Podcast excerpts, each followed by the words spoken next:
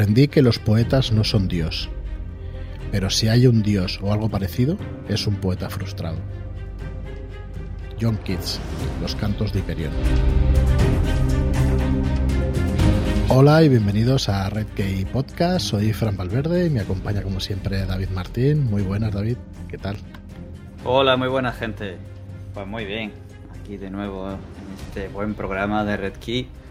Y nada, a ver qué nos depara. A pasar, a, pasar un buen rato con hoy con Tomás Sendarrubias. ¿Qué tal, Tomás? ¿Cómo estás?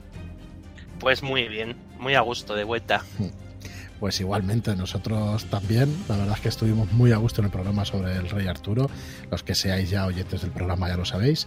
Y Tomás es escritor y nos acompaña hoy. Eh, entre otras cosas, ¿no? Es escritor, pero nos acompaña hoy pues para hacer una segunda parte de este programa así un tanto especial sobre nuestros personajes de fantasía favoritos.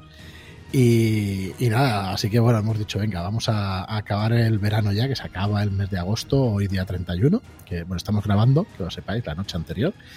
Y hoy martes 31, pues vamos a acabar el, mes de agosto pues con un programa fresquito sobre muchos más personajes de fantasía favoritos. Probablemente digamos algunos más nosotros, pero bueno, básicamente tenemos muchas ganas de escuchar los tuyos en la cita, en la, cita que acabo de leer, pues ya se ha visto uno de los primeros, ¿no? Supongo que, que de los de la lista más arriba de todos.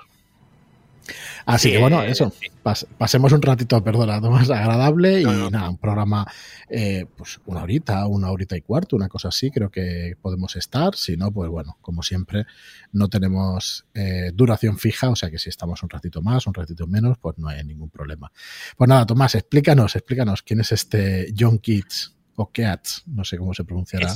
Keats, Keats, sí, sí, sí, explico. Es, es John Keats, además, bueno, es el famoso poeta británico eh, John Keats, eh, y bueno, pues eh, se convierte en un personaje en la saga, en las novelas de, los cantos, los cantos de Hyperion, de Dan Simons. bueno, pues yo esto, esto va por etapas y uno tiene sus mm. momentos. La semana pasada hablabais de, de Asimov. ya, ya os dejé mi notita y algunos hemos comentado que Asimov no es exactamente, no, no es mi escritor favorito, no, no he podido disfrutar o no, o no he llegado en el momento a, él, pero eh, sí que apareció, o sea, a mí, para mí despertar a la ciencia ficción llegó con, con Simons y no con esta novela en concreto, no con Hyperion, sino con, con Idión, con, el, con otro grupo de novelas que tiene, pues un poco una versión de la Iliada en, a, modo de, a modo de ciencia ficción y, cuando entré, bueno, pues me encantó cómo escribía y decidí lanzarme a leer pues esta obra anterior, Los Cantos de Hiperión. Tiene todos los premios que se puedan tener en el, mundo de la ciencia ficción, Hugos, Nébulas y todo este tipo de historias. Y eh, me costaba un poco decidir cuando, bueno, cuando me otro día hablamos de, hablar de personajes y demás, tenía claro que alguno de ellos tenía que salir de estas, de estas novelas, ¿vale? Tenía un poco dudas de, cuál, de, de, qué personaje podía ser más destacable y recordé a Keats. Eh, bueno, pues sí, Keats es el John Keats, fue un poeta británico de principios de siglo. No recuerdo ahora mismo si es finales del 19 o principios del 20, ¿vale? Pero el caso es que eh, se convierte en uno de los personajes de estas novelas de ciencia ficción que son los cantos de Hyperion a través de lo que es un cíbrido, ¿vale? Una inteligencia artificial que toma vida, ¿vale? Y las inteligencias artificiales que, que, son uno de los tres grupos, por así decirlo, que contienden o que tienen conflicto en, en las cantos de Hyperion, deciden crear una inteligencia artificial en un cuerpo humano, un híbrido, con los recuerdos y la personalidad de Keats, de John Keats. Forma parte de uno de los eh, seis, bueno, no sé si sabéis eh, o habéis leído, habéis oído hablar los cantos de Hiperión, la primera novela, Hiperión, ¿vale? Eh, es un, está basada un poco en la estructura de los cuentos de Canterbury, en la que siete personajes se reúnen en un lugar, en este caso es una nave espacial que va camino del planeta Hiperión, donde están las tumbas de tiempo, cada uno de ellos por su motivo, y en el viaje cada uno cuenta su historia. ¿Vale? Entonces, cada uno de ellos expone su historia y Keats no es uno de los personajes que forma parte de esta expedición, sino que forma parte de la historia de uno de los personajes, de una detective. ¿vale? Una detective que en su historia lo que te habla es eh, pues este mundo de las inteligencias artificiales que, que forman parte de la historia de Hyperion. Eh, ¿Por qué Kids? Jo, pues mira, sinceramente, muchas veces es lo que te. Además, hace un momento lo comentábamos. Sí. Me parece que es un personaje súper llamativo. Eh, no es uno de los protagonistas a priori. No es uno de los seis personajes que forman parte de este viaje que es fascinante a este lugar donde el tiempo va al revés. Que ya a, a mí, bueno, eh, uno de los conceptos más chulos de esta novela es que eh, las tumbas del tiempo del planeta Hyperion viajan hacia atrás en el tiempo y están esperando todo el mundo que ocurre para ver cuándo confluya el tiempo. O sea, ¿qué pasa cuando el tiempo que va hacia adelante y el tiempo que va hacia atrás se encuentren? Ujú. están protegidas por una criatura misteriosa y asesina que es el, el alcaudón, ¿vale? Eh, lleno de pinchos, que tiene un árbol, una especie de árbol del dolor, donde cuelgan. Bueno, bueno, es tremenda, la historia es, es maravillosa. Y hay muchos personajes muy buenos. Hablo de No. Kids, pero podría hablar de, de- Hay un, un Hmm. personaje que es fantástico, que soy Weintraub, que acude a Hyperion con su hija, porque después de una historia pues fantástica y de ciencia ficción, la hija de Soy, Rachel, viaja hacia atrás en el tiempo día a día. Eh, cada día pierde un día. Vaya, entonces pasa de ser una chica de unos 20 años a en un año tener 19, en un año tener 18, en un año tener 17. Va retrocediendo día a día y va perdiendo cada día recuerdos y habilidades. Y ahí viaja a las tumbas del tiempo para intentar salvarla. Y es un personaje maravilloso, enternecedor, pero es que Kids es esta imagen de poeta decimonónico en este mundo de, de ciencia ficción donde la humanidad ha llegado a colonizar 30, unos 30, 35 planetas en uno de los ramos de la Vía Láctea que se pueden teleportar, que tú puedes tener tu casa en, han desarrollado tanto el sistema de teleportación que diferentes partes de una misma casa pueden estar en diferentes planetas. De modo que tú puedes tener el baño en The y el- la cocina en, en Hyperion. La Tierra no, porque la Tierra no está, ha desaparecido. Donde antes estaba la Tierra solo hay un hueco. ¿Vale? Pero, que es otro de los misterios de la historia. Bueno, pues este, ya os digo, eh, por todo esto que os he brutal. contado, eh, tenía que entrar Hyperion y, y ya os digo, ¿por qué este personaje en concreto? Pues por un poco ese rollo gótico, decimonónico, de poeta maldito, Ujú. Lanzado a este mundo de, de- de ciencia ficción, de alta ciencia ficción. O sea, no hablamos de eh, no hablamos de un The Expanse donde No, no, las no. naves se mueven despa- no, no, hablamos de No, que no, la no. velocidad de la luz es una risa. Ujú. Vale, hablamos de teleportación, de espacios, de espacio de Planck, de sistemas de, te- de comunicación inmediato, de todo el mundo con su comlog metido directamente en la cabeza, o sea, con su conexión a internet, eh, bueno, a, a una mega internet, ¿vale? Donde eh, no existe un gobierno, sino que hay una autoridad suma que, que, que se surge de la voluntad de todos aquellos que están conectados a, a internet. Bueno, pues, pues, Brutal, pues eso. brutal. que- Per- que es- permíteme, es- Tom. Tomas 30 segundos. Eh, no, eh, nosotros eh, somos Red Key Books, somos una editorial de, de narrativa, de ciencia ficción y, y de terror, ¿vale? De fantasía, ciencia ficción y terror. Pero cada vez nos sube más la pila de libros que tenemos que leer. O sea, nos acabas de dejar, por lo menos a mí, alucinado con el tema de. Mira que es famosa la obra de los cantos de Hiperión y el autor. Sí, sí. No sé, David, cómo se te ha quedado el cuerpo, pero brutal. No, ya la tenía enfilada, Sí, ¿no? pero si tenía algunas dudas, ya se me han venido todas abajo. Si es que se- la he visto un montón mencionar en, en diferentes medios y en redes sociales con este resurgimiento que está viendo ahora de la ciencia ficción, con series que están viniendo ahora y con nuevas novelas. Y, y la verdad que tenía ya mucha curiosidad, pero, pero si te preguntara algo, Tomás, sería, ¿tú cómo crees que ha envejecido en estos 30 años? A mí me parece, yo no la, no la leí hace 30 años. De hecho, hoy, hoy, día 30 de agosto, mañana acaba el verano, hace 11 años que acabé el último de los cuatro libros que la conforman, porque me, lo ha- me lo ha archivado Facebook esta mañana. Lo de, con los recuerdos de Facebook. Sí. Eh, pues hoy hace 11 años que terminé el ascenso de Endymion, que es el último de los cuatro libros de la saga.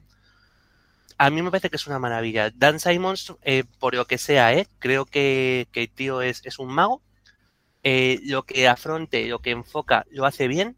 Yo he ido, bueno, tengo preparadas, pues en, la famosa lista de lectura de esta que habíamos, y que gracias a vosotros crece tres, hasta un ritmo de tres o cuatro libros diarios. Bueno, hoy va a ser gracias a ti, ¿eh, Tomás? Ya te lo digo. Por lo menos la mía pero bueno, va a crecer. Ahí estamos todos. he leído Los Cantos de Hiperión, he leído El Terror, que de aquí hicieron una serie y que creo que es de las novelas más agobiantes y claustrofóbicas que he leído en mi vida. Más allá de la historia que, del monstruo que, existe, que pueda haber, que pueda estar mejor llevada o peor llevada, pero, pero en sí ya solo la historia de cómo aquellos dos barcos se quedaron atrapados en el hielo con unos alimentos que estaban envenenando a la gente porque estaban mal conservados, o sea, por ahorrarse X dinero el imperio británico a la hora de, aprovisionar sus barcos pues no estaban bien cerrados y tenían restos de plomo y entonces la gente se va viviendo loca poco a poco y no sabe si lo que está viendo es el producto de envenenamiento o es que de verdad ven cosas raras.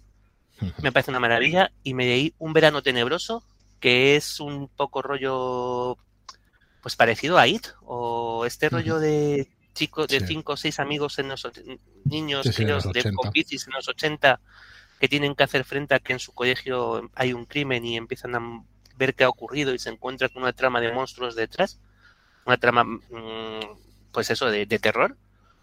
Y me parece que el tío escribe de puta madre. Y los conceptos que trata, el tema es verdad que los conceptos que trata no se han quedado atrás, no mm, habla de, pues al final, de comunicaciones automáticas, de qué daño está causando al universo esa comunicación automática, un poco de estos avances de la ciencia a lo loco sin preguntarte qué estás haciendo o qué daño puedes estar causando, son, son un poco temas de trasfondo. Luego si te pones a leer mm, los cantos como tal, la primera parte, por ejemplo, es muy graciosa porque hay una, cada, como cada personaje cuenta su novela, su, novela, su historia.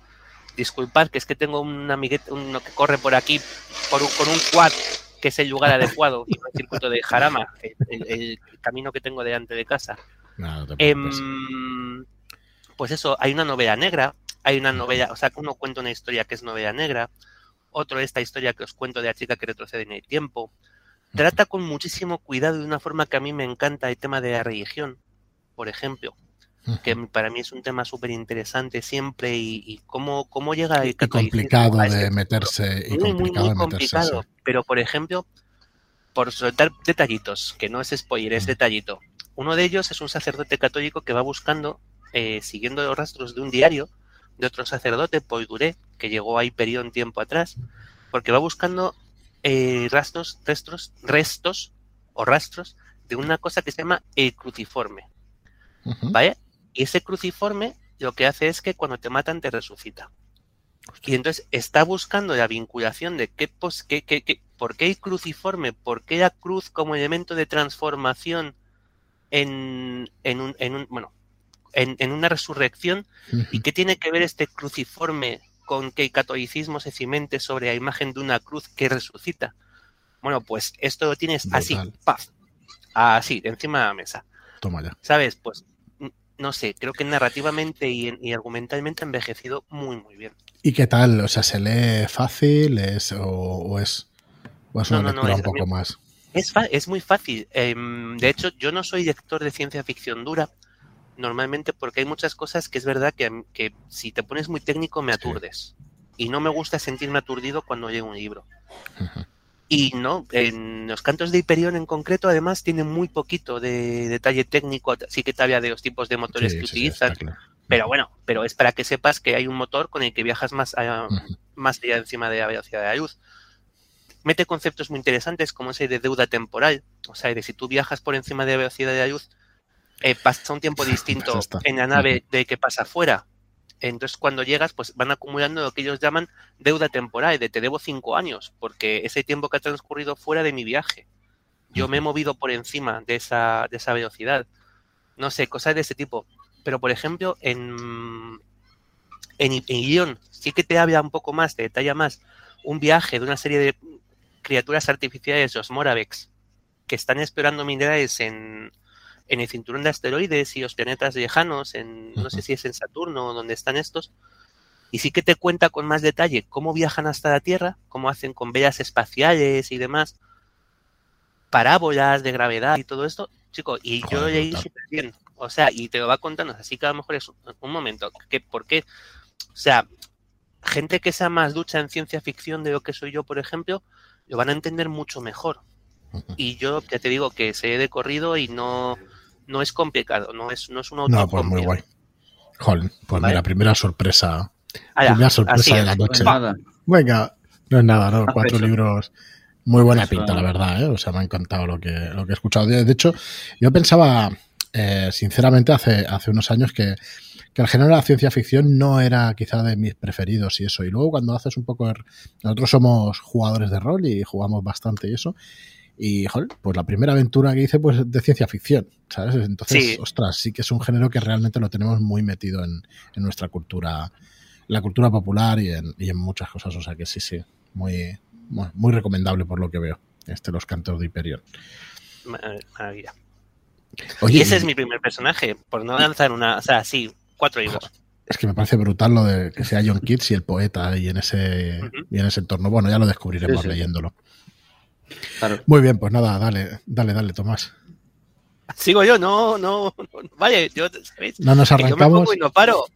¿No os arrancáis? Yo no recuerdo dónde me había quedado. Sí que tenía varios personajes. Yo creo que, eh, de hecho, creo que Tyrion también lo dijimos. eh, dijimos, eh, yo creo que al final los nombramos un poco los que teníamos apuntados. Porque tú recuerdo que empezaste con Gandalf también. Bueno, de hecho fue la cita de- del programa y eso. Del Señor de los Anillos creo que no hablamos nada de Beren y Lucien. Eh, para mí, a mí son dos personajes que, me gustaron muchísimo también. No tengo claro si es por lo que simbolizan, ¿no? Por si es la pareja ideal, la pareja perfecta o la pareja o ese amor imperecedero y, perfecto. Pero para mí, me- nada, eso, comentarlo, que Beren y Lucio me parecen también dos personajes que serán muy típicos y serán muy tópicos y como decías tú, pues fuera de micro, mm, a veces te gustan y no sabes ni por qué, ¿no? Porque es un, es un tema universal, ¿no? El de Beren y Lucien, pero sí que os podría decir que sí, que son también de mis personajes preferidos, Beren y Lucien. Así que bueno, eh, no sé si David se arranca con otro, pero si no, pues irán saliendo según vayas comentando, no te preocupes, que me da que no Vale, se te van a acabar, Tomás. No, no. Yo eh, os lo he dicho, lo dije el otro día, lo he dicho alguna vez más. A mí me dais cuerda, o sea, a mí me toca las palmas No, y bailo. Pues de verdad que es, Entonces, es un eh, placer, es un placer escucharte yo- y, y bueno, y poder para adelante y paradme, paradme Pues porque venga. al final eso no, No, no, no no nadie más que yo. Pues dale, Vaya, dale, a ver si pues. coincidimos con alguno más, va. Venga, que de este tengo hasta cita. Hay algunos que, que me los he buscado cita y todo esto, Guay, y guay. de este tengo. Os la leo. No apunto con la mano. Aquel que apunta con la mano ha olvidado el rostro de su padre. Apunto con el ojo. No disparo con la mano. Aquel que dispara con la mano ha olvidado el rostro de su padre. Disparo con la mente. No mato con mi pistola. Aquel que mata con su pistola ha olvidado el rostro de su padre. Mato con el corazón. ¿Qué es esto? El credo de los pistoleros. ¿Vale? ¿De qué pistoleros? Pues de los de la saga El Pistolero, La Torre Oscura, de Stephen King. Vale, ¿qué es fantasía, eh, literatura de fantasía? No me lo va a discutir nadie. O sea, de ese toro no me bajo. Eh, mm, Stephen King es el maestro de terror, eh, Sí. bueno, o de literatura de terror. Escribe libros como Rosquillas, eh, pero tardó es 20 verdad. años en completar esta novela. Estas siete novelas, estos siete libros. Podemos discutir mucho sobre cómo escribe o, o si, o cómo acaba, sobre todo. Creo que tienes un escritor de novelas brillantes, de, de ideas brillantes y finales desastrosos. O sea, creo que es de, de estos escritores, me da la sensación de que se quema en su propia llama, ¿no? Eh, arde con tanta fuerza de principio que no le queda fuego, no le queda gasolina para cuando quiere acabar las historias. Yo afronté la Torre Oscura con auténtico miedo, porque yo decía, Dios mío, eh, puedo, me puedes joder el final, había fatal, perdonad, eh, me puedes Nada, fastidiar nada, no el final de un libro. Por favor, no me lo hagas con siete. Con O sea, no me puedes, después de siete libros, no me hundas un final. Vale, y no lo hizo. Me parece una maravilla. Y este personaje es el personaje que, el pistolero, porque no queda otro, es Roland Deschain. Vale, que es el protagonista de la saga del pistolero. Vale, un caballero, de un caballero de un mundo donde los caballeros llevan revólver, de una orden de caballería, de una mesa redonda, eh, formada por estos caballeros, por estos pistoleros, ¿vale? En el mundo de Gilead, que es, como dicen siempre ellos, es un mundo que se ha movido. ¿Vale? Algo ha ocurrido, algo ha provocado un desequilibrio de, las fuerzas, algo ha liberado cosas, los mutantes vientos, que, se van moviendo por ese mundo como una especie de zombies nucleares. Estos hay lugares mm, como Idogal, lugares perdidos, que parecen recordar eh, partes de nuestra civilización, como si fueran de un futuro. O sea, em, estaciones que parecen estaciones eléctricas abandonadas, eh, donde estos, bueno, donde las criaturas se reúnen. Canciones que resuenan, que pues este pistolero, por ejemplo, suele tararear Hey Jude de los Beatles, ¿vale? Pero es otro mundo, otro mundo que conecta con este a través de una serie de líneas protegidas por, por, por determinados animales o espíritus animales y que convergen todos en un lugar que se llama la Torre Oscura, ¿vale? Y ese es el objetivo de este pistolero, llegar a la Torre Oscura, ¿vale? El personaje de Roland es el motor de, la Torre Oscura, de estas siete novelas. Es el, pues directamente el, héroe o antihéroe, dependiendo del momento, eh, porque al final tiene un objetivo y para llegar a ese objetivo está dispuesto a todo, a lo que tenga que hacer, porque pesa más el objetivo que su, propio, que su propia opinión muchas veces como persona. ¿Vale? Es un canto a la comunidad. Roland lo que representa es el bien de la comunidad por encima del bien propio, que a mí me parece un, vamos, algo rarísimo en el mundo de individualismo que, normalmente, en el que normalmente nos movemos y en el que además el western, concretamente este género de que, de que evidentemente Stephen King se inventó para escribir a Torre Oscura, entre otros, ¿eh? eh Bebe, que es de individuo, de pistolero solitario. Sí, sí, este es un pistolero solitario pero es un pistol solitario que lo primero que dice es no. Primero está el bien del mundo. Y luego ya veremos cómo cuadra con el mío. ¿Vale? Primero tengo que defender un mundo que se está destruyendo porque si me pongo yo primero, el mundo muere. Y entonces no va a haber ni mundo ni yo. ¿Vale? Al final, evidentemente es una novela de fantasía o son novelas de fantasía. Nos vamos a encontrar eh, un tren con una inteligencia artificial asesina y homicida, bueno, y suicida. Un tren que habla, ¿vale? El Mago de Oz, o sea, una de las novelas de las que Stephen King bebe directamente es El Mago de Oz, porque van a atravesar la ciudad de Esmeralda, van a llegar a la ciudad de Esmeralda en uno de los libros, ¿vale? Y el, bueno, y como comenté otro día en otra, en otra intervención que tuve, de la propia literatura artúrica. El fundador de los pistoleros es Arthur, Arthur Aid, el rey Arthur, el rey Arturo. ¿vale? Y su consejero, Merlin. O sea, directamente bebe de ese, todo ese mundo de literatura artúrica. Que acercarse a siete, esto es por reduciros el bloque de novelas. Yo, entiendo que acercarse a siete novelas es complicado. Te iba, a preguntar qué tal está el cómic, que lo habrás leído. Eso, a eso iba. El cómic es una maravilla. Yo llegué a. Que lo tengo, ahí, tengo ahí guardadito. Yo llegué a las novelas a raíz de, a través del cómic. El cómic, el cómic está es un, bueno, Peter David es un, es un puñetero genio del mundo del cómic y en los primeros números, los, primeras, primeros arcos, los dibujó ahí, que para mí es, un dibujante que me resulta fascinante. Y coloreado además por Richard Isanov, que es un artista y un, fue un innovador en su momento del, mundo del color digital. Lo que adapta el cómic, el primer arco, eh, es el cuarto libro. Vaya, ese... Eh, ahí, Dios mío, no, me, no se me puede olvidar el título. Nada, no te preocupes. Ay, no me lo creo. Bueno, es el cuarto de los libros que es, es cronológicamente, digamos que sería el primero, porque es el que te cuenta la juventud de, de Roland. ¿Vale? Y, es, es, de verdad que es una maravilla. Lo que pasa, cómo se cuenta, los personajes, cómo están diseñados y, y, y, la narración. O sea, los propios eventos que ocurren, no sé, a mí el cómic me dejó muy tumbado y a, raíz del cómic, que me dejó muy roto y muy fan, es cuando me lancé a, las novelas, a los, siete, a los siete libros. Y ya os digo que, que maravilloso. Mago y Cristal. Vale, estaba Se llama el cuarto libro. Mago y Cristal. Me he acordado. Y nada, pues eso. A subir la lista. Venga. Con siete. Como los siete, once el, el, si, los siete libros os resultan, que yo entiendo, ¿eh? que resultan un, poco muro. El cómic es un, son, fueron, creo que fueron seis números, seis números, seis grapas. Aquí está editado en forma, yo tengo en un recopilatorio formato novela y, hijo, merece mucho, mucho, mucho, mucho, mucho la pena. De verdad. Pues la historia es muy bonita, muy bien contada y, y mola mucho. Y Roland, ya os digo que es súper curioso. Eh, luego se hizo una. Ojo, claro, no, nada que ver en nada con la bazofia de película que se hizo. Sí, esa, mira, no la quería ni nombrar porque ya tengo entendido que es mala, mala. Es que, bueno, reducir siete libros a una hora y media de película. Es, implanteable, o sea, eh, no, no, no, no, no. O sea, coincide que sale Roland, que hay un hombre de negro que hay que persigue, que es el inicio de la novela. Eh, Roland perseguía al hombre de negro y un niño que se llama Jake.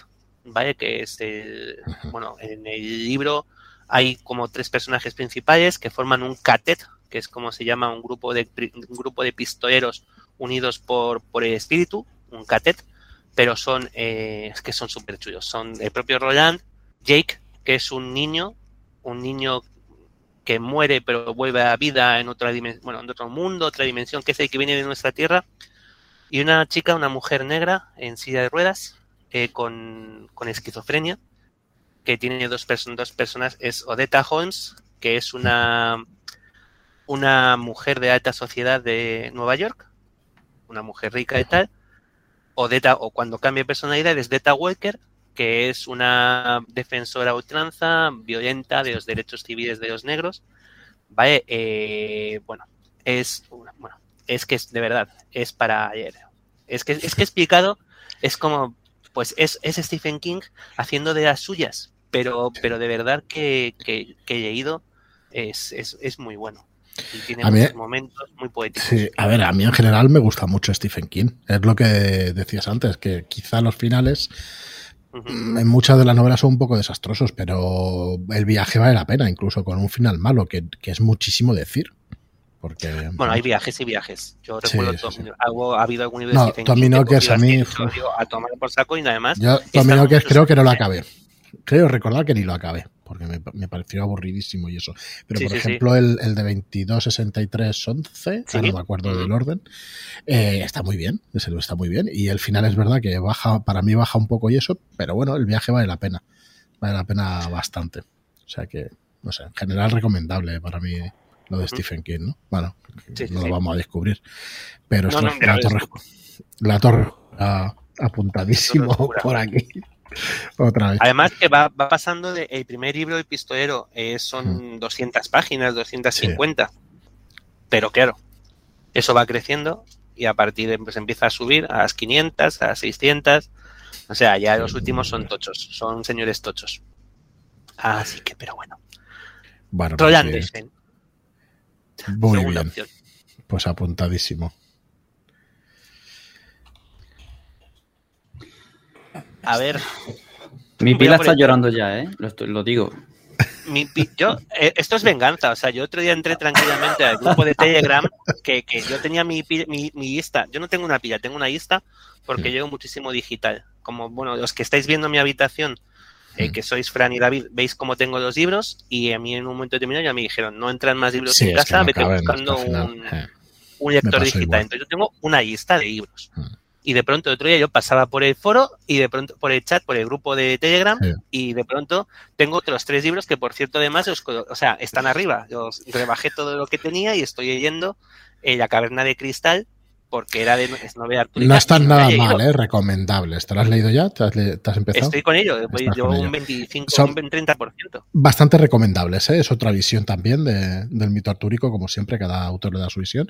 Yo no la recuerdo al 100% y eso, pero sí la recuerdo muy recomendable, que, es muy recomendable, pues, así que a pues disfrutarla. Además fue cosa de otro, de otro, de otro Fran del grupo, de, ¿habéis leído esto? Tal? Y fue como, no me digáis esto, porque sí, mira, tengo se me ha olvidado en la introducción decirlo, tenemos un grupo de Telegram en Redkey Podcast, si lo buscáis en, Telegram, donde ya somos 81, 82 personas.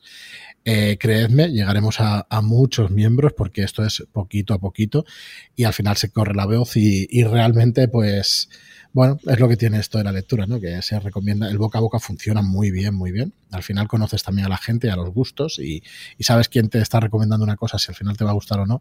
Y bueno, si lo que queréis es charlar pasar un rato con gente con la misma pasión, pues la pasaros por allí porque la verdad es que, bueno, se está muy bien, la verdad, ¿eh? por ahora muy buen ambiente y, y bueno, se comentan se comenta un poco de todo. Aún yo creo que no nos conocemos del todo y eso, pero ya con el podcast y cuando pasen las semanas y tal, seguro que seguro que habrá incluso más confianza. Así que recomendable que os paséis por allí. Pues nada, eh, Tomás, sigue, sigue, que estamos aquí Sigo, entusiasmados. Venga. Va, frase. Eh, bueno, Venga. dos. Dos frases que no son del personaje, ojo, son de la vale. obra, pero, pero creo que, que marcan en qué, en dónde nos movemos. ¿Vale? Mm. Primera frase. El tirano prospera cuando el primer puto idiota lo aclama. Segunda frase. El núcleo de la sabiduría es la tolerancia. Creo. ¿Vale? ¿Dónde se dicen estas dos frases? En Malaz. Ah, digo, esto lo he leído seguro, ¿Vale? pues no, pero, pero sabemos de aquí, de, de Malaz, hablasteis largo y tendido sí, con, sí, sí. con Dani, con gran, con gran experto en el mundo de Malaz. Y yo no puedo dejar de hablar cuando hablamos de personajes favoritos de violín. ¿Vale? Eh, si vais sumando, ya llevamos, llevaríamos, estos son 10 libros. 10 más 7 más 4, 21. ¿Vale? Oh, 21. 21. Vale. Violín. Dani os explicó, explicó muy bien en el, sí. en el programa cómo transcurre el universo de Malaz, los, uh -huh. los dioses, los, bueno, los trascendientes las sendas, cómo estos seres cuasi mitológicos interactúan con los humanos. Y una de las cosas más chulas que tiene Malaz es que estos personajes tan cuasi divinos o, o mitológicos, como decía, estos grandes Anomander Reik o pues estos personajes gordos, grandotes, se dan a mano con personajes de tierra, ¿no? Con granjeros, con soldados, como Dani comentó, una pareja formada por Tejoy y Bicho, que son pues dos personajes, un sabio filósofo loco y su criado, que tienen diálogos descacharrantes. Sí. Y eh, en cada novela de Malaz hay, hay personajes que se pueden convertir en tu personaje favorito. ¿vale? De hecho, yo tengo una manía con uno de ellos, que Coitain, pues pregúntame por qué, no lo sé. Pero, pero me tiene ganadísimo. ¿Vale? Y eso que aparece brevemente. Bueno, no es un personaje de los más, de los que aparecen más en la saga. Pero Bioin sí que lo es. Y Bioin es uno de estos soldados que forma parte de este cuerpo de élite, los abrazapuentes. Vale, los malazanos normalmente cuando entran en el ejército se cambian todos el nombre. Uh -huh. eh, ninguno lleva su nombre de pira y son todos normalmente son motes. Vale, motes de este tipo. Bioin, seto, mazo, eh, pues cosas un poco así como objetos, ¿no? Y tal. Y Bioin es uno de los eh, artilleros, por así decirlo, es uno de estos especialistas que trabajan con, con municiones morantianas, con explosivos de Imperio de Malaz, ¿vale? Que forma parte de estos abrazapuentes, de este ejército de abrazapuentes.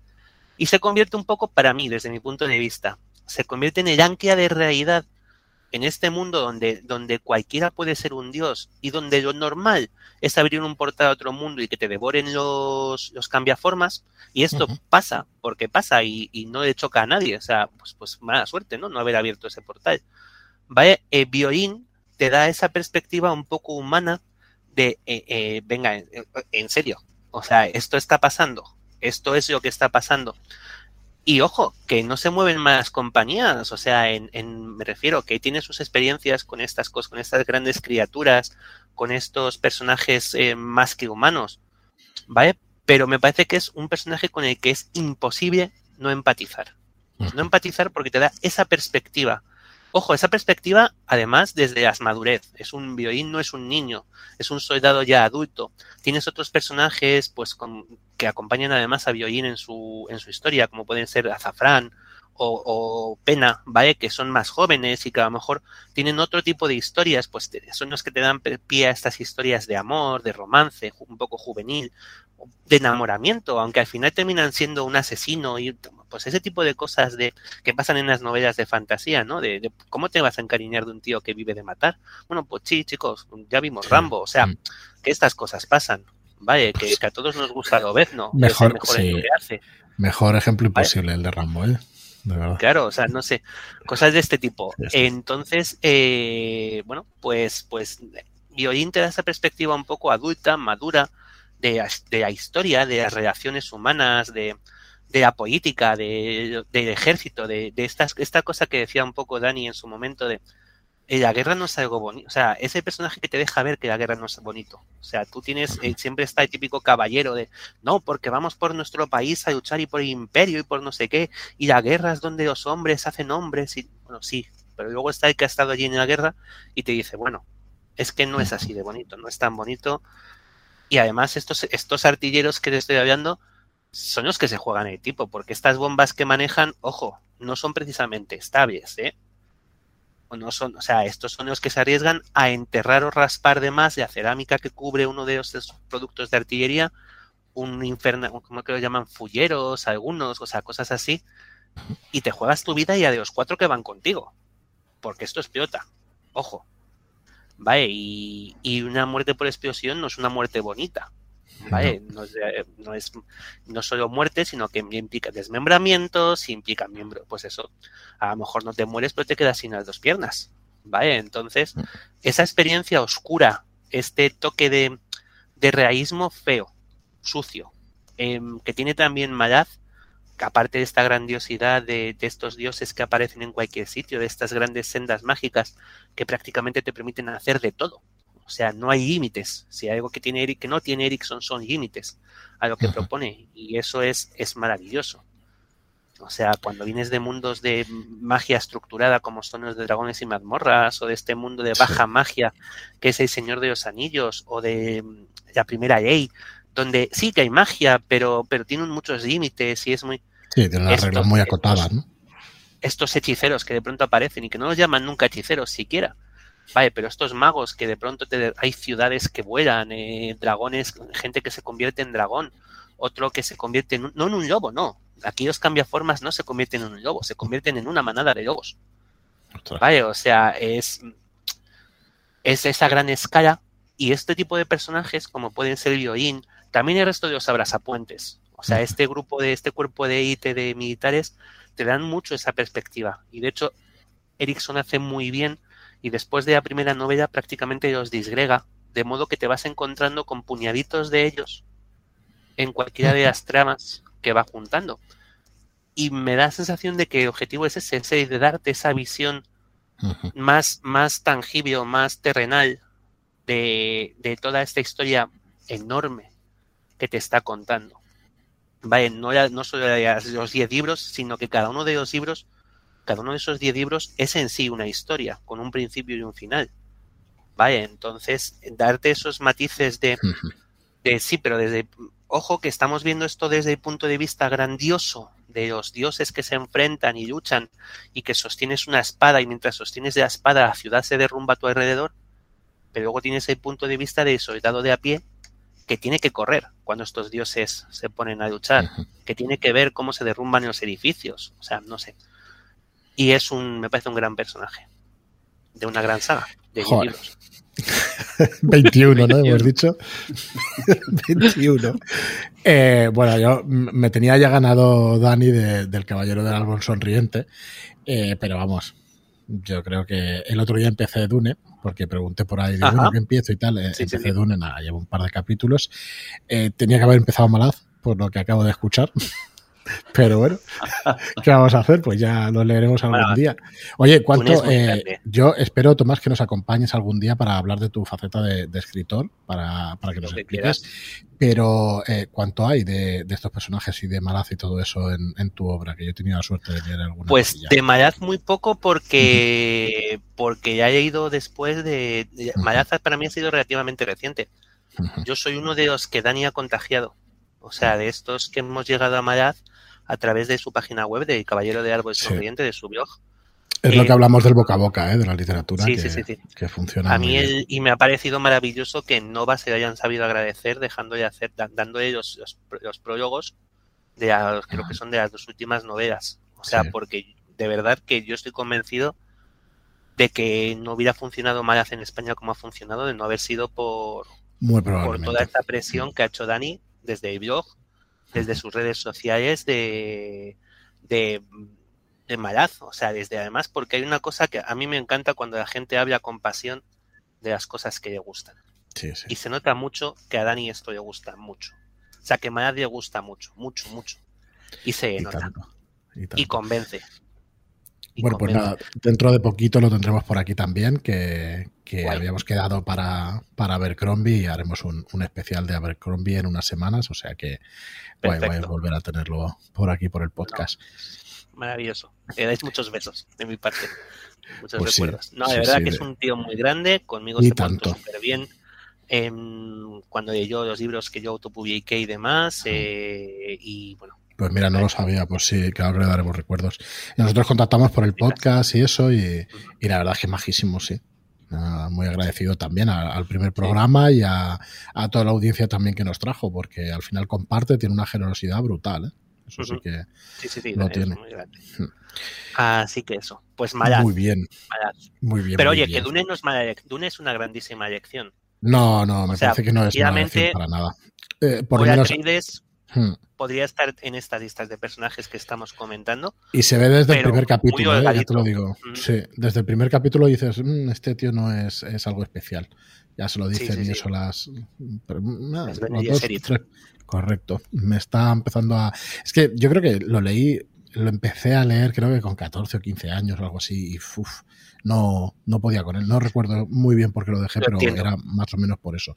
Por espesa, o sea, por una lectura demasiado espesa, ¿no? Y, y decir, ostras, ¿hacia, dónde va esto? Y ahora, la verdad es que no me ha costado los dos otros Yo creo que es un, libro, es un libro complejo, o sea, que tiene mm. su peso, no, complejo denso, a lo mejor es la palabra, o que tiene su, tiene su trasfondo eh, cuando empiezan con los jaleos de la empatía y lo que sientes y por qué lo sientes y todo esto es verdad que es que hay que leerlo con atención porque si no te pierdes. pierdes. Mm. En estas circunloquios sobre la empatía, sobre todo y tal, pero a mí me parece que la primera trilogía, Dune, Hijos de Dune y Mesías de Dune, imprescindibles es muy, muy, Importante es el momento de llegar a un libro, ¿eh? Sí. ya te digo. Pero totalmente, ¿eh? es que pasa con el cine también y pasa con los cómics y todo esto. Pasa, me acuerdo con Sandman. Digo, ¿pero esto qué es? Digo, no pillas ni una referencia. Claro, tienes que tener un bagaje ya para poder leer ciertas cosas. Sí. El otro día hablábamos precisamente en el, en el canal de Telegram, hablábamos sobre Grant Morrison. Sí, es que bueno, condenada. lo mismo. Y lo, importantísimo que es llegar a Grand Morrison o ir patrulla condenada en el momento adecuado, porque como vayas antes estás perdidísimo. Perdidísimo, no te enteras de nada. Tú sabes que eso es grande, tú sabes que ahí pasa algo y que eso es grande, pero, pero no te enteras de nada. Es terrible.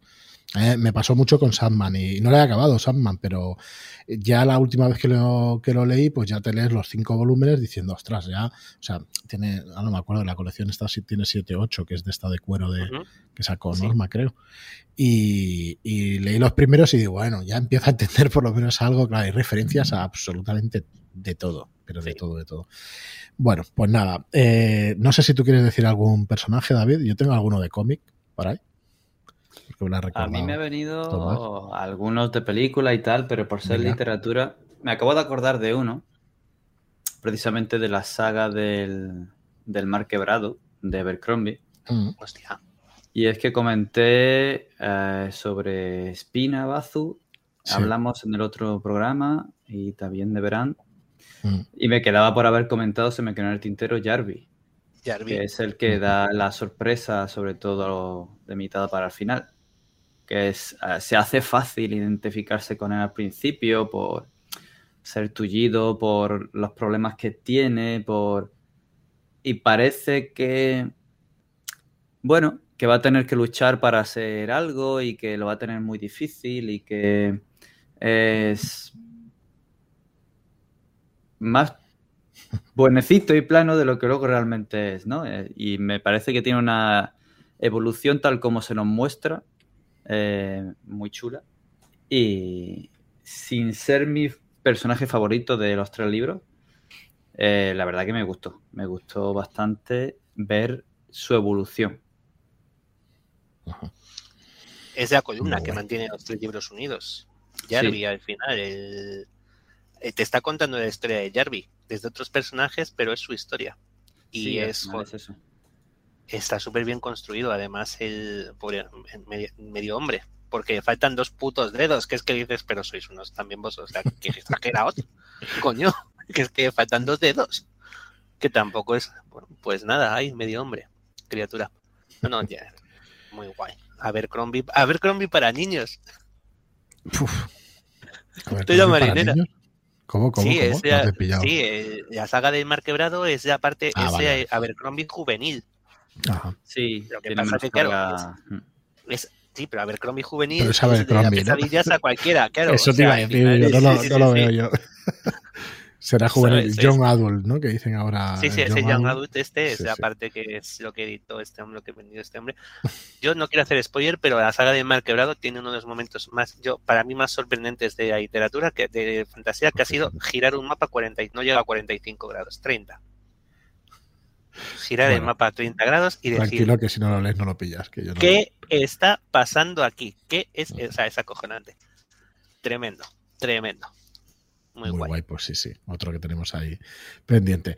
Eh, pues mira, yo quería traeros eh, a Hal Jordan de los Green Lantern Oh, Corps, Corps, ¿sabes? Eh, hostia, no sé qué tiene el personaje, lo que decíamos antes fuera. Mira, mira, mira, bueno, qué bueno, qué bueno. La muerte de Green Lantern. A mí me parece un personajazo por los defectos que tiene, fíjate lo que te digo, por, por la cantidad de efectos que tienes, que el tío además supera siempre. Bueno, a ver, los personajes de cómic son eso sí que son tropos hechos personajes, o sea, tienen, y todos además van cambiando, son muchísimos años de personaje, lo coge un guionista, lo coge otro, eh, y, bueno, cambian muchísimo.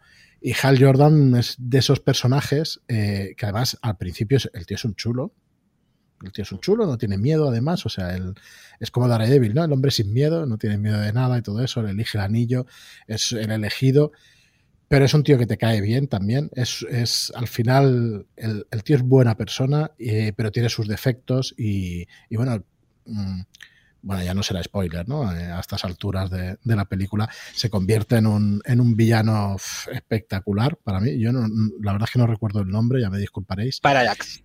El Parallax, cierto.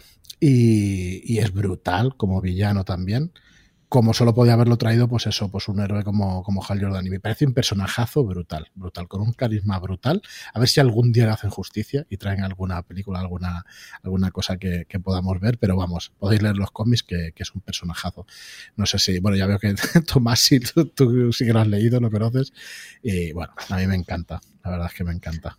Me parece muy, muy Están chulo. preparando creo que estaban preparando, bueno, de esto, estos son rumores, esto es de siempre, uh -huh. cosillas que se oyen. Sí. Sé que hay, hay, serie, va a haber serie de Green Lantern Corps, no sé si, porque ha confirmado, han confirmado que Finn Withrock, que bueno, un, un actor de American Horror Story y demás, uh -huh. va a ser Will Garner. Y eso creo que está confirmado en serio. Entonces parece que hay algún proyecto ahí. Luego había un, no sé si habrías escuchado, había rumores, había ideas que decían que querían hacer una API de Green Lantern dentro de universo uh -huh. DC y que fuera High Jordan Tom Cruise. Pero Ostras. que el protagonista mayoría, no bueno. fuera no fuera High Jordan. Es que lo que quieren hacer era un poco como vale. lo hicieron en Ant-Man. Uh -huh. sí. eh, el personaje original sí, sí, es Hank Pym. Aparece Correcto. un poco como tutor y eh, le dan el protagonismo a Scott Lang, el sucesor, pues aquí quieren hacer un poco lo mismo. Que, que Tom Cruise fuera High Jordan, que fuera un poco el personaje tutor del nuevo Green Lantern, que sí que fuera el protagonista, que sería Kai Reiner, el, vale, vale. el, que sucedió en su momento sí. a, a High Jordan. Pero esto ya os digo que me lo han contado, que no me lo ha dicho Tom Cruise. No, no, eh, la verdad es que cuadra, ser, por no lo menos como personaje de Top Gun, pues es tal cual, el Hal Jordan. Sí, sí, sí, es High Cuadra, sí, sí. Cuadra, pero bueno, le pega 20 patadas a Tom Cruise, ya os lo digo, Hal Jordan. y más con el anillo. Eso, eso. Muy bien, pues nada, eh, sigue, Tomás. Venga, te dejamos. Vaya. No, no, a mí yo, o sea, de verdad que me encanta. Eh, escucharos. Eh, estamos en los cómics, has hablado de Sandman, y entonces uh -huh. modifico escala de modifico listado y tengo que hablar de. Bueno, no puede haber una cita porque todo Sandman en sí, sí podría una ser una gran cita. Sí. Vale, es una cita.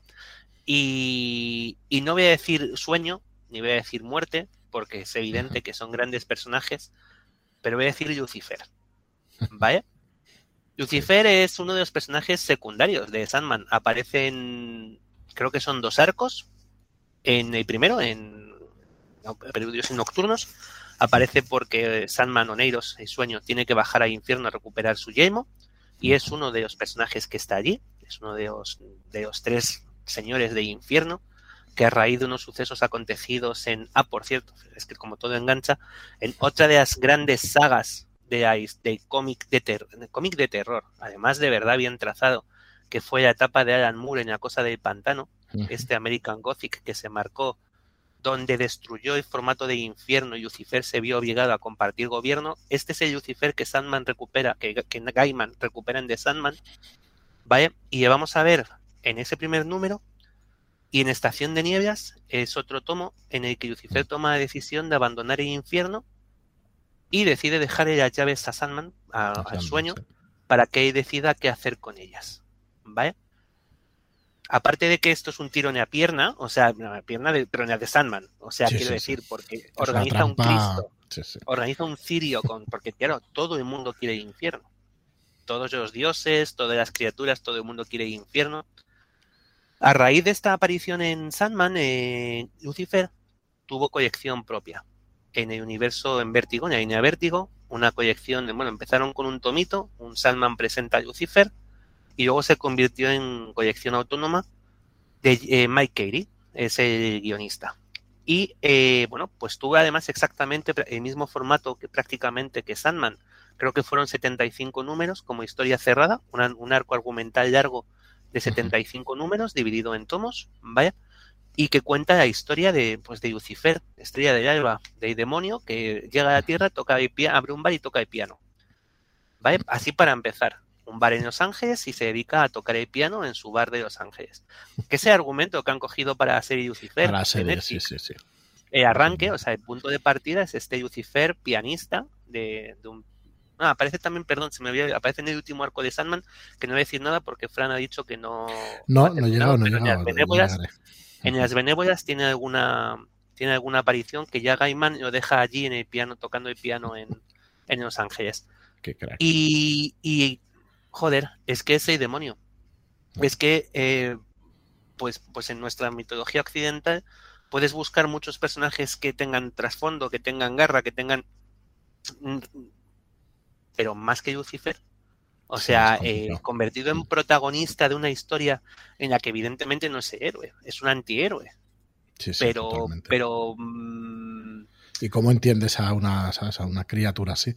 ¿Cómo te pones en su Pues terminas entendiendo, o sea, porque al final es cierto que, gracias a gracias a avance, pues eso, nuestra, nuestro concepto de qué está bien y qué está mal ha cambiado y a lo mejor hmm. el dios totalitario judeo-cristiano que terminan pintándote no es tan bueno, bueno como para no alzarte contra él o, o ese motivo por el que Lucifer se revuelve está justificado, o sea, al final es todo ojo, que es una historia de cómic, pero es que todo lo que tiene detrás y lo que Mike. Mike Carey hace deja ver es, es acojonante y te construye un personaje tan redondo, tan, tan, tan, tan sin fisuras, tan completo, tan malvado y al mismo tiempo tan heroico y al mismo tiempo épico y al mismo tiempo ambicioso y, ah, mola todo. O sea, es, es, que lo tiene todo. Lo tiene todo y, y es un personajazo.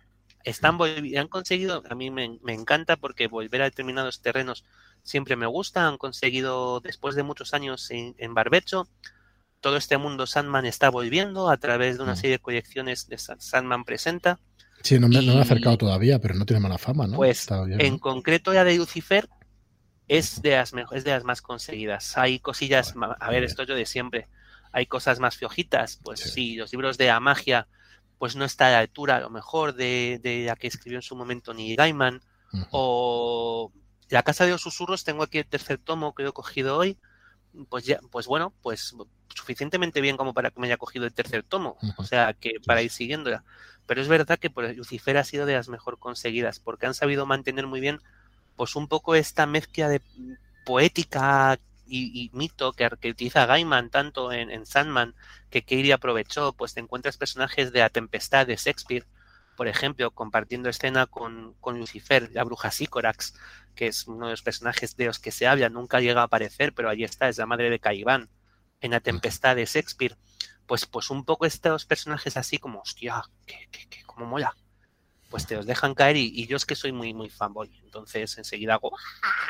Y No, no, pero va a hacerlo con muchas de estas cosas. Estaba pensando, mientras explicabas esto de Lucifer, que, habrá más programas de antagonistas incluso, es que habrá que buscar algún programa especial para los mayores malos de, para la literatura, sí, sí, sí, la literatura fantástica y de ciencia ficción. fue muy interesante el que hicisteis sobre Sauron, ¿eh? Estuvo muy chulo. Sí, sí, sí. Ángel también, eh, la verdad es que es un crack, lo preparó y, jolín, la verdad es que eh, eh, hacer un recorrido sobre esas figuras y más con el trasfondo que tiene, con toda la historia y todo lo que tiene detrás El Señor de los Anillos y Tolkien, la verdad es que estuvo muy bien. Nos gustó muchísimo también. Pero sí, sí, hemos de hacer algún especial de los mayores villanos de, las novelas. A mí me, me aumentó la pila de lecturas en ocho los ocho libros de historia de la Tierra Media. Con la historia de la Tierra Media, sí. Efectivamente, pues ahí bien. Bien. Muy bien, Tomás. Pues bueno, si quieres, venga, empecemos. Eh, no sé si, si quieres decirnos un, un, par más, un par más o tres, y ya lo dejaríamos. Pero vamos, que, que, sepas que estamos a gusto en lo siguiente. Vale, pues tengo dudas. Porque podría enganchar con que hemos hablado de la Tierra Media o con que o, daría otro cómic. No sé. Venga, Tierra Media. Venga. Eh, venga. Quien no es capaz de desprenderse de un tesoro en un momento de necesidad es como un esclavo encadenado. ¿Vale? No está dicha por el personaje como tal, pero creo que lo describe con total precisión. Y es Feanor. ¿Vale? Feanor de Silmarillion has hablado de Beren y Lúthien hace un ratito. Y a mí me encantan, pero creo que los grandes personajes que, que lanza toda la historia de la Tierra Media de Silmarillion es Feanor, ese artífice de estas piedras mágicas, de estos Silmarils que guardan la luz de los árboles, y es el que dice, no es más importante, es el contrario de, de Redan que decíamos al principio, primero el mundo y luego yo. Este es el que dice, no es más importante el mundo que mi obra, porque es más importante la obra de Yavanna, esos árboles, que, mis que mi propia obra.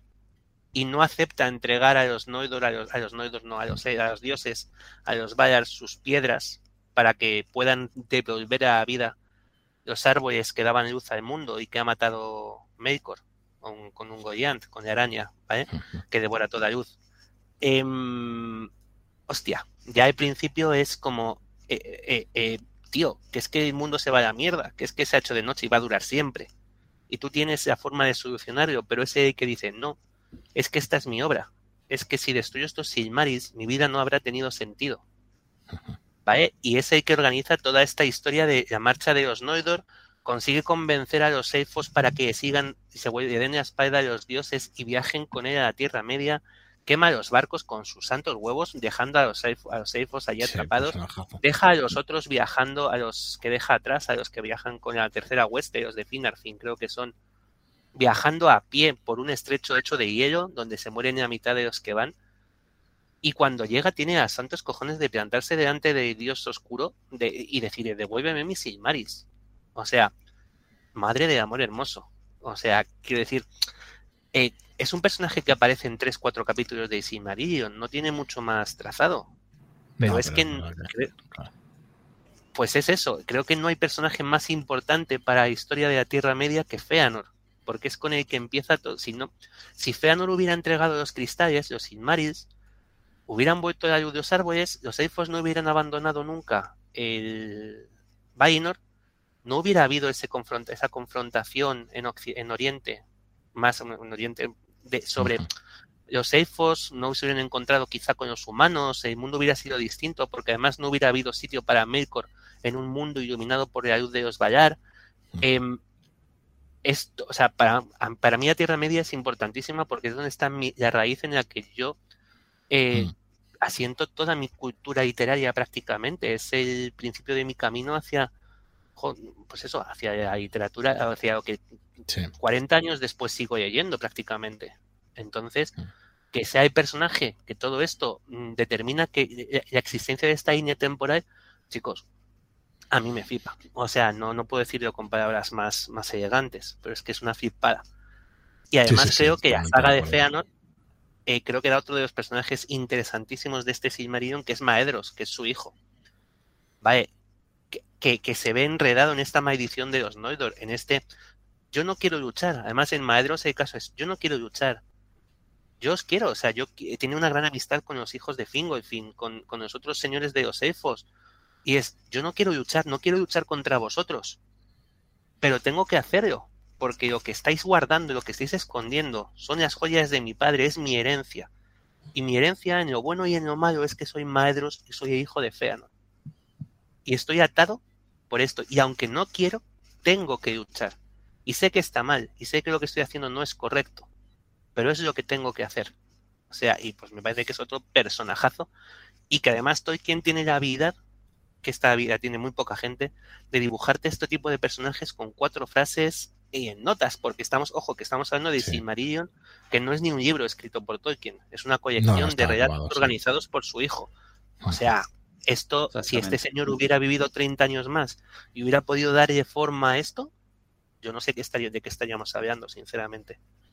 O sea, no, sé cuál sería el, hasta dónde habría llegado. Sí, tiene tal grandeza. Claro, es la obra de toda una vida, pero de, de una vida muy especial, ¿no? De una mente muy sí, especial no, que era la bien aprovechada. Porque sí, sí, cualquiera de nosotros pues no hubiera sido lo mismo. Y bueno, es, es, de hecho cuando lo lees es brutal. Lo que hay detrás y todo eso, sí, sí. Pues, joder, Maravilla. Bueno, yo por lo menos el Silmarillion ya no lo tengo en la pila de lectura. lo leí en su día un par de veces. Es verdad ¿Pero que seguro lectura, que no te lo quieres volver ayer? Eh, la verdad es que me han entrado ganas después de lo de Sauron y, lo, y eso, me entran ganas. Porque es verdad que era una lectura espesa, pero claro, con todo el ímpetu del Señor de los Anillos, aquello arrasa con, con todo lo espeso que fuera. Y la verdad es que lo leí bien a gusto. No todas las partes, recuerdo el principio muy duro, pero luego ya bastante, bastante el tirón se lee. Luego los cuentos inconclusos me costaron un poco más. Ahí he de decir que alguno creo que ya lo dejé por la mitad, una cosa así, pero el Silmarillion sí que sí que cayó, sí. Tienes toda la razón. Hay personajes capitales en, en ciertos momentos y más de una obra así que, que, claro, que sin ellos no hubiera sido lo mismo para nada. Sí. Oja, ojalá hubiera vivido un poco más de tiempo que hubiéramos visto. Yo ya te digo que, es que cuando estos, si estos son los cuadernos de notas, ¿qué hubiera sido una obra completa con esto? Claro. Brutal. Sí. Es, Quizá inabarcable, ¿eh? Sí, sí, seguro. Porque además Christopher Tolkien ha tenido, o sea, la genialidad de ir sacando los, los libros como los ha sacado, y tú cuando vas viendo notas y vas viendo lo que este hombre escribía, pues yo los libros que han sacado en concreto, estos sobre la leyenda de los hijos de Urin, la caída de la caída de Gondolin, no, o Beren y Lucien, las diferentes notas y cómo iba cambiando el, ojo, que es verdad que luego no son libros fáciles de leer porque son libros más, van más allá de la literatura. Te está contando cómo se construye una historia, cómo construyó Tolkien lo que luego explicó en. Entonces, a lo mejor es simplemente, no, es que aquí cambió cuatro comas.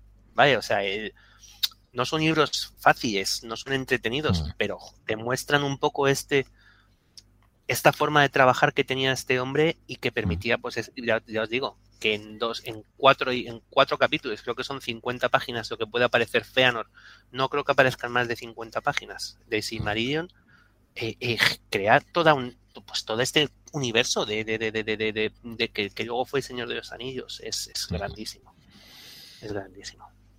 Muy bien, muy bien. Pues nada, así que venga, vamos a hacer dos más, que si no nos vamos a ir demasiado de tiempo, pero un par más vale. que no me, no me resisto, no me resisto. Venga, voy a hacer una muy rápida, ¿vale? Pero por, uh -huh. porque por derecho tienen que, yo creo que tienen que hablarse de ellos, que son pues eh, los mundos clásicos, Drift Dourden y de Reinos Olvidados y la Urana Canán de la Dragonlance. Los libros pueden bien. haber envejecido bien, mal o regular. Da, da, da igual. A estas alturas de, de, la película, que sí, que fue muy duro, eh, que en su momento que los libros han envejecido regular, que, que, son las dragonadas, que todos los libros son iguales, que tienen todos los tropos del mundo, que tienen todos los clichés, que el busca, en, se encuentra con el enano y juntos se van a matar al dragón, como dice un amigo mío, y que probablemente es muy complicado salir de ahí. Va en esos momentos en esos libros eh, publicados en su momento en España por Timur Más, pues todo lo que está relacionado con dragones y mazmorras. ¿vale? Pero yo no soy capaz de imaginar mi infancia sin Drift y sin Laurana. En concreto, vamos, incluso más sin Laurana. Yo, eh, Reinos Olvidados me gusta mucho, pero en su momento fui mucho, mucho, mucho, mucho más de Dragonlance. Y si a mí hay un personaje que me ha, que, que me ha tenido fascinado, enganchado, leyendo una y otra vez, ha sido esta princesa elfa que pasa de ser una niñata mimada, consentida, estúpida, insoportable en el primero de los libros, al aureo general capaz de plantar el cara a la misma diosa de la oscuridad en sucesivas ocasiones. Es maravilloso. Y creo que son personajes que efectivamente, pues a día de hoy, comparado, a lo mejor comparado con el trasfondo, con la profundidad que se está dando a Sansa, a Monzarro Murcato, a, o sea, con los personajes que tenemos hoy en día de, de pues eso, de Abercrombie, de, pues, pues evidentemente... Bueno, transformaciones muy, muy marcadas. Ves a Aurana muchas veces y dices, ay, ay, ay, ay pobrica mía, que tú eres oscuro, que tú eres, vamos, ¿dónde vas tú? Si es que se te comen viva. ¿Vale? Pero es verdad que, que, que fueron, son hijos de su momento y hay que darles también el, a, esto, a toda esta gente que tú estuvo escribiendo, a estos profesores de universidad, muchos de ellos, probadores de juegos mm. de rol, en otro caso, pues también creo que tienen, hay que darles un respeto que se merecen, Mira, me que pasó... es reconocer el trabajo que han hecho. Sí, me pasó el otro día con, con, Asimov, que aunque tenga más mérito que las novelas estas que decimos sí, sí, sí, de Dragonlance, me pasó igual de decir, ostras, es que hay que ubicar la obra en su momento, ¿no? Y en su. Entonces, no sé, para mí tiene, tiene el valor que tuvo en aquella época, claro. Si, si ahora cogemos obras pues de hace 200 años o de hace mil años, pues efectivamente ahora hemos visto de todo, ¿no? O sea que me parece muy bien que rescates a figuras así, aunque no estén tan bien escritas, aunque sean el tropo de los tropos, aunque no sean tan complejos y tal, pero bueno, lo ubicas en un, además en una época de lectura, ¿no? Que también no sé si lo decíamos sí. durante el programa o, o, antes del programa. Pero aquí qué importante es el momento de, de, la lectura, creo que ha sido dentro del, del programa sí, y lo repetiremos sin duda un montón de veces en un montón de programas. Eh, estoy bastante de acuerdo, no estarán de acuerdo muchos de nuestros conocidos con Drift hmm. Orden, pero bueno, pero sí, sí pero, la verdad que pero sí, efectivamente, sí, ojo, a ver, Drift es un personaje que a lo mejor es, pues no tiene profundidad, e, es que es un elfo oscuro que quiere ser bueno, es que esa sí, es su profundidad. Es que, sí. Ya está, o sea, no tiene más. Y tiene dos espadas y una pantera. Perdona, si no te mueras ya lo suficiente, em, vamos a ir revisando, ¿vale? Y sí, efectivamente, pues a lo mejor sus libros eh, es que no, no, son los mejores sí, escritos del mundo, los de Salvatore. Y el personaje no sé qué tiene más profundidad ni más. De hecho, a mí me parece mucho más interesante enemigo este Artemis Entreri, que aparece en, en, algunas de las novelas, porque es porque tú eres bueno, porque eres, a ver, porque eres este rollo que tienen ellos de porque eres mejor que yo con las espadas, si has sacrificado menos de lo que yo he sacrificado, que me he sacrificado a mí mismo. Si puede ser, pero mira, el otro día fuimos a... Yo, me, yo no soy fan de Magic, es de las pocas cosas que no he tocado demasiado en uh -huh. mi vida. Pero ha sacado una colección de Magic con dragones, sí, y, mazmorras. dragones y mazmorras. Pues fuimos a comprarla, a mí me tocó el cromo de Drift, o sea, la cartita de Drift, que la tengo para mi mazo, para cuando nos dé por jugar ahora, si nos da por jugar alguna tarde, y yo daba para más con de hash. Sí, daba sí. para más con de hash, me olvidó en la cara. O sea, cuando cogí la carta y la cara que se me quedó, dijeron, ¿te ha tocado Drift? ¿Sabes? O sea, pues sí, a lo mejor no, efectivamente, no es mi personaje, pues no es el personaje mejor escrito de la historia del mundo. Yo ni me he leído todos los libros que sacaron sobre él, ¿eh? ni sí, me no, planteo. Pero, pero creo que, que, son cosas como, bueno, pues chico, hay que reconocer ese el, el momento sí, en el que estuvieron y cómo fueron creados. Muy bien, muy bien. Pues que hay. Por, eh, yo no, no, me aguanto, no me aguanto. Eh, voy a jugar la Dragonlance. Así que, buah, con unas ganas y eso que sé de qué va y tal, es igual, olvidaré todo y haré lo que sea. Pero vamos, me hace una ilusión como un niño pequeño estoy con el tema. Yo la dirigí hace algunos años, sí. algunos son muchos. En su momento me hice con, con los módulos en, pues por internet porque no había otra forma de conseguirlos. O sea, yo ya, yo no estuve en su momento cuando sí. subí con España Ediciones 5 y ponte a buscarlos ahora o después y conseguí los sí, módulos, los descargué de algún sitio o tal hmm. y los dirigí con mis amigos y jugamos una partida y para mí aquello fue, vamos, inolvidable. Me lo pasé teta. Pero pues teta. nada, pues yo 20 ah, años después genial. o 30, pues a la a jugarla. Adelante. y sabiendo de qué va y todo, pero bueno, da igual. Sí, sí, sí, sí, sí, pero, pero no sé. Pero para me parece para una, no sé, que son cosas de estas que yo te digo, pues sí, a lo mejor lo que ha dicho David antes. Lo importante es el momento. O sea, quizá ahora, joder, es que pasa, no sé, tú te pones a ver con gente más joven, yo qué sé, viernes 13, o esto hablábamos mucho con mi chico, viernes 13. Eh, no asusta, es que viernes 13 no da miedo, es que ya esto lo hemos visto tantas veces. Claro. No, no, no, no, no, perdona, lo has visto tantas veces después, después de, de que se hiciera aquí. Es aquí sí. donde empieza. Luego ya efectivamente, te puedes decir que se ha hecho 20 millones de veces, pero ha sido después. No antes. El mérito está aquí, que es el primero en hacerlo. Claro. Sí. Sí, sí, totalmente de acuerdo. Pues, y a, todas estas, a todos estos personajes es como llamar a Tolkien manido, ¿sabes? Es que es. Que sí, pues esto, para mí no tiene sentido. ¿no? Para mí no tiene sentido. Es como... Haberlo leído en su época, ¿no? En su día, que ha hecho movimientos culturales incluso, ¿sabes? De, no, no, y si lo está vivo, ¿sabes? Y dices, hostia. Si lo lees hoy, hazlo respetando que en su momento, o sea, el momento en el que se escribió. Y si no eres capaz de hacer eso, tico, no leas, de verdad. Fíjate otra cosa. No, no, es que no, no, no otra cosa. yo, lo entiendo todo, ¿eh? pero que realmente es una reflexión que hay que hacerse. sí, sí, sí, Pero bueno, en fin. Nada, nada, me parece muy bien rescatar a estos, estos clásicos. Pues venga, vamos con el último, si te parece. El último. No, no, último. Vaya, y, vaya por delante que encantadísimos, ¿eh? Pero... Y nada, vuelvo a los cómics. Vale, no me he dado cuenta de que tenía aquí, pero vuelvo al cómic. Y además ya había de él en, en hice una somera, un paso por él sobre cuando hablamos de Rey Arturo, mm. que es el Capitán América. Pero un Capitán América muy especial. ¿Vale? Venga. Eh, no es, lo digo, no lo dice él, lo dicen sobre él. No dejes, y esto se dice curiosamente, eh, Reed Richards a Tony Stark hablando de Capitán América, hablando sobre Steve Rogers. No dejes que convierta el paraíso en una democracia. ¿Vale? Esto es el fin, bueno, es, eh, hubo en los años, en principios de este siglo, del 21, basada a través de un dibujo de Alex Ross, que es un dibujante un poco especial por cómo trabaja, trabaja con pinta con aire, eh, no, no, colorea como todo el mundo, ¿vale? Es un diseñador de, con aerógrafos, colorea, ¿vale?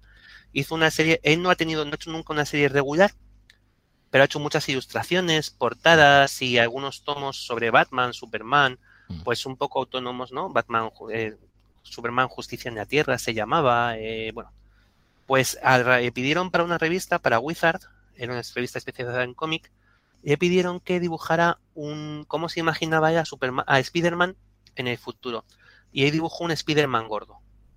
¿Vale? Un Peter Parker de, pues ya de cuarenta y tantos, cincuenta años, y fundado en el, traje de Spider-Man, pero pues con sus dorcitas, de, de pues, su tipita cervecera y tal. Y esto impresionó tanto a los editores de Marvel, les gustó tanto la idea, que a partir de esa imagen desarrollaron un universo que se llamó Tierra X y donde Alex Ross colaboraba con el guionista, con Doug Breathwaite. El primer arco de Tierra X, el dibujante era Jean Paul Leon, vaya, ahora ha fallecido, pero el segundo y tercer arco, eh, no me acuerdo de cómo se llamaba el dibujante y me vais a perdonar porque ahora no me voy a acordar. seguro. Pero el caso es que era un, mundo futuro, y lo que aquí te contaban era una historia de un mundo donde toda la humanidad tiene poderes. Se investiga el por qué se descubre en, la primera, en el primero de los tres arcos, argumenta es en Tierra X. ¿Vaya? Porque todo el mundo tiene poderes, todos menos una persona. Sobre la faz de la Tierra solo hay un hombre que no tiene poderes, que es el Capitán América. ¿Vale? Es el último hombre normal, que queda sobre el último ser humano sin poderes sobre la faz de la Tierra y se ha convertido en un objeto de burla, ¿vale? De ridículo para todos. Y él camina por América, camina por el mundo, recordando el sueño de la América que deberían haber construido y por qué no debería ser esa donde la que se encuentran. Una América corporativa donde está dirigida por Norman Osborn, por el presidente Duende, por ejemplo. ¿Vale? Eh, es un mundo donde, pues, donde han pasado muchas cosas. Eh, Spider-Man es agente de, Spider-Man es agente de policía, no se hace agente de policía después. Eh, pues se, se deprimió porque su hija se había convertido en veneno y en Venom y entonces él se da bebida. Eh, Lobez no está casado con Jean Grey. Cíclope está reuniendo un grupo de nuevos mutantes para formar la patrulla S, porque es el señor Summers, el profesor Summers. Eh, Daredevil es un especialista en espectáculos de, motociclista, de motor de riesgo. Vaya, bueno, pues son personajes que no siempre son el de, no, no ojo, no tiene por qué ser el Daredevil Matt Murdock, es un personaje que se hace llamar Daredevil. Y todo esto te lo va contando a través de los ojos de un personaje que es el hombre máquina, porque el vigilante en la luna se ha quedado ciego y entonces obliga al hombre máquina a irle contando lo que pasa en la Tierra. Y es la voz del narrador de toda esta historia. Em, ese Capitán América, que es un señor mayor, O sea, porque ha pasado el tiempo. Esto es a lo mejor 30 años en el futuro, una cosa así, ¿vale? Ese Capitán América cuyo suelo de super soldado ha dejado de funcionar cuando el resto de la humanidad ha adquirido poderes. Eh, con una A marcada con una cicatriz como tatuada, un tatuaje en la frente, con su escudo y envuelto en la bandera de Estados Unidos, en un harapo de bandera de Estados Unidos, eh, intentando defender, seguir defendiendo los ideales en los que él creía. Eh, ¿Por qué el mundo está yendo, o sea, por qué en un mundo que todo el mundo cree que está yendo hacia, hacia una mejora, eh, que tenemos poderes? Él es el que se acuerda de la libertad, el que se acuerda de, la ecología, de por qué, ojo, nos estamos cargando el mundo, ¿eh? O sea, estos poderes, sí, sí, muy bien, tenemos poderes y volamos, pero lo que estamos haciendo con el mundo nos va a pasar factura. Y no sabéis lo que es vivir libres porque vivís bajo una tiranía encubierta, pero es la tiranía de las corporaciones, de este presidente duende que dirige Estados Unidos. En este mundo con donde Pantera Negra y Tormenta están casados y viven en Wakanda y gobiernan un poco África, pero Pantera Negra se ha convertido en una pantera, en un hombre pantera. O, pues eso, coloca personajes superheroicos al frente de muchos países. Coloso gobierna Rusia. Vale, Reed Richards, otro gran personaje, líder de los Cuatro Fantásticos, habla con una imagen holográfica de su Richards porque murió antes de estos eventos. Pero él es ahora el Doctor Muerte, porque está refugiado en el Castillo de Muerte. Vaya, o sea, bueno, una serie de historias ahí que enrevesan mucho ese mundo, que, que le dan vida, y que ya os digo, son tres, tres arcos argumentales, Tierra X, eh, Universo X y Paraíso X. ¿Vale? Y todo va evolucionando hasta adquirir, adquirir, bueno, pues eso, primero es como una historia un poco política de este mundo este gobernado por una especie de nueva secta hidra que está surgiendo. Em, ¿Qué tiene que ver con esta hidra las corporaciones de gobierno? ¿Cómo se enfrentan a ella? Pues el Capitán América que toman por loco, que es un loco, de hecho se ríen de él, literalmente. Los niños en las calles, ¿vale? Le tiran cosas. Pero es el que defiende lo que tiene que ser los ideales de un mundo libre, de un mundo que, que es como, como debería haber sido y no como está siendo y luego ya adquiere un tono más, más trascendental, sube, sube de nivel a, nivel a niveles más místicos en los siguientes cómics, en Universo X y en Paraíso X, donde se entra a retar a la propia muerte. Bueno, el desafío es vencer a la propia muerte y a Mephisto, al demonio, o como los propios héroes tienen que construir un paraíso, el paraíso, pero tal cual, el paraíso de te mueres y vas al cielo, y es pues un poco ese desarrollo de Paraíso X, y donde aparece esta cita que a mí me parece tremenda por todo lo que implica sobre, sobre la propia forma de gobierno planteada en, en hacia el Capitán América, hacia el máximo exponente de lo que debería ser una democracia, cuando se habla de una democracia planteada como mínimo común denominador.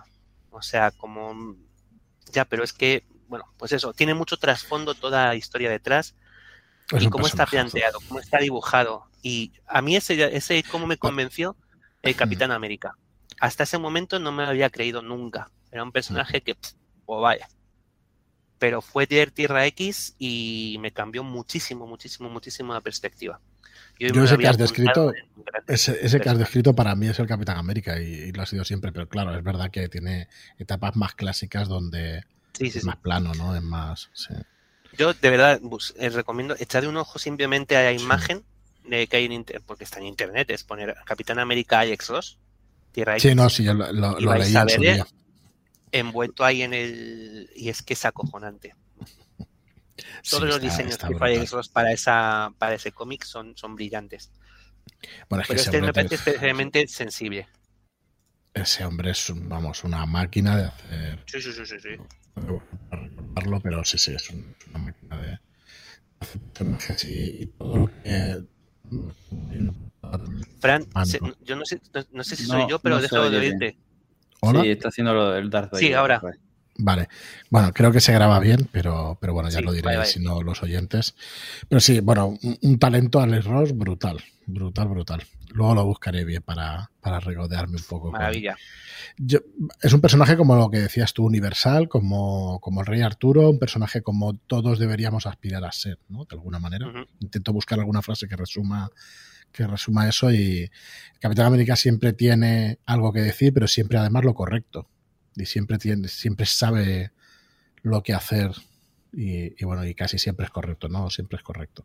Así que, bueno, otro personajazo, pero en, en cómic de hecho me resulta algo más fácil, pero claro, todos tienden...